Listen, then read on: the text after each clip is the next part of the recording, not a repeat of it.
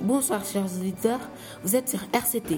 Ce soir, nous accueillons M. Einstein, spécialiste de l'IN, qui, d'HT, qui vient nous parler d'elle. Bonsoir. Comment est-elle Elle fait la taille d'un gros chien. Elle est jaunâtre avec de longues pattes et un dos penché vers l'arrière.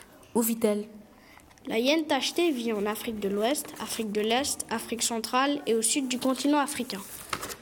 Qu'est-ce qu'il y a de particulier chez l'IN La particul- particularité, c'est que les femelles dominent. Mais qu'est-ce que ça veut dire Ça veut dire que ce sont elles qui donnent les ordres et ce sont elles qui gouvernent. Et les mâles se laissent-ils faire Oui, bien sûr, ils n'ont pas le choix car l- les femelles sont intelligentes et prédatrices. Sont-elles dangereuses en meute Oui, très.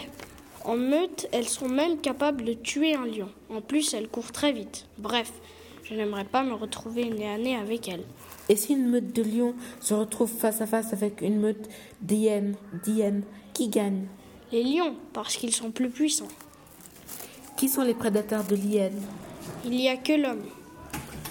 Merci, chers auditeurs, d'avoir écouté RCT avec M. Einstein et à la prochaine fois pour d'autres podcasts. Au revoir.